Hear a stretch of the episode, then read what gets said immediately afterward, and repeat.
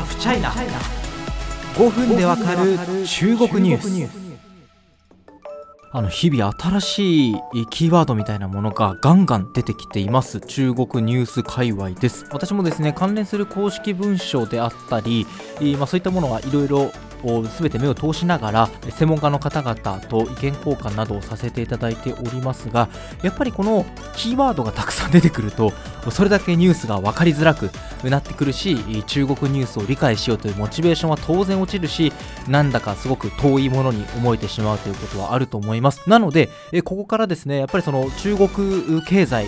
あるいは中国政治に関わるまあ、中国ニュース全体に関わるキーワードについて一個一個解説していこうかなというところを始めます。まず手始めに前回のですね、えー、リコーマン文章という中国の完成メディアが次々と転載した謎の文章についてお話ししましたがそこにも登場しました共同浮遊という言葉です。共同というのは共に同じく浮遊というのは富裕層の浮遊です、えー、みんな共に同じく浮遊、まあ、飛んでいこうということなんですけれども一体どういうものなのかそして今なぜ話題になっているのかこれから何が起こるのかっていうのを考えていきましょう。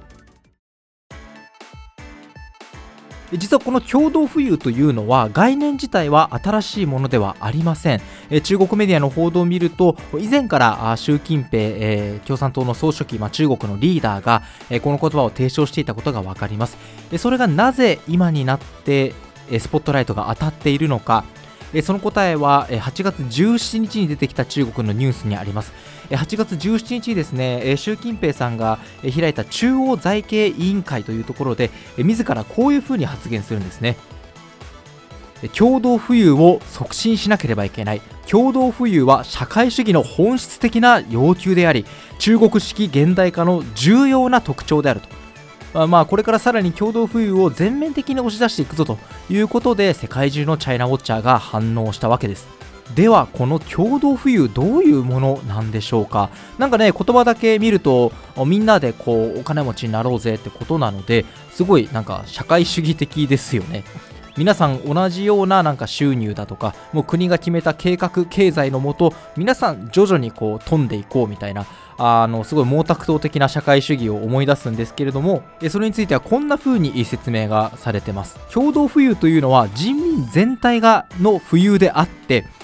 人々の物質的な生活と精神的な生活を共に富ませることにある。つまり少数の人が富裕層になるということではないんだよということを言ってます。うん、すごいイメージに合ってますね。しかしこんなことを一方で言ってます。とはいえ全部揃えた平均主義のことではない。つまりこうみんな収入同じにしろみたいな、みんなこう頭の高さ一緒にしろとかそういうことではないんだよと。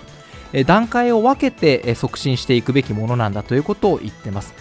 その中の一つの例として高収入の人に対して規範的な調整を行わないといけないでつまり例えばもう IT でえ、ベンチャーで成功してみたいなドカーンと収入が上がった人とかあるいは月収がめちゃめちゃ高い人とかに対して、え、何らかの措置を取ることがここから伺えます、え、そして高収入の人々や企業に対して、え社会にその恩恵を返すことを奨励すると。まあ、簡単に言うと社会に対してその寄付をしたりとか、まあ、そういったことをガンガンガンガン奨励していきますよということです。でその具体的な方法についても触れてるんですね。それが三次分配というものです。これはですね習近平さんのあのこの発言を伝えた記事とは別のところで解説されているんですが、えー、まあ分配活動をまあ3つの段階に分けるということを言ってるんですね。一次分配は、まあ、市場経済、企業活動に基づいた分配である。第二次分配は徴税や社会保障を通じた政府による分配のこと。第3次というのは自発的な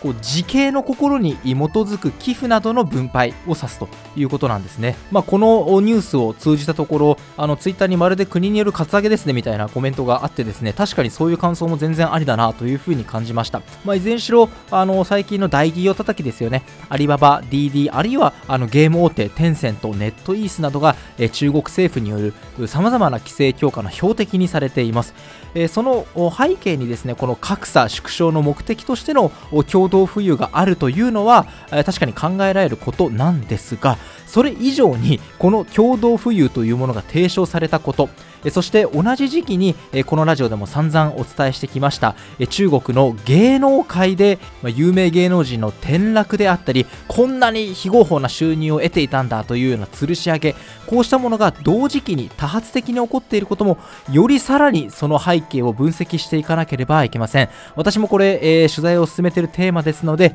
えー、ぜひまだねあの生煮えの段階で皆様にお伝えするわけには決していきませんので、えー、これから、え取材進めていきますので、え見守っていただければと思います。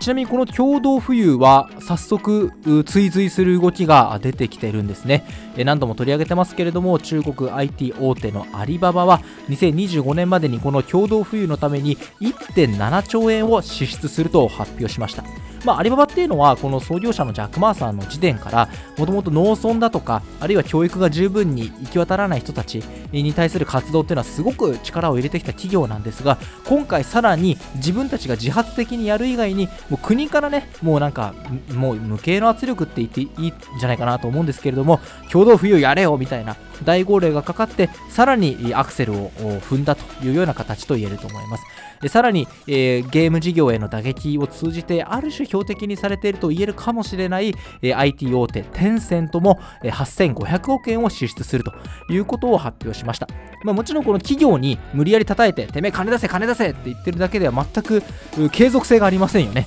あの本来その富の公平な分配っていうのはあの税制改革などの社会機能の調節で行われるべきだと僕は思っているので一時的に企業に大金出せというのはあのこの社会主義の本質と習近平さんは言ってますけどもそういうものではない。でですのでこの3次分配政府による社会保障等の、まあ、あり方の変革などもこれからさらに強まってくるんじゃないかなというふうに考えることはできると思います。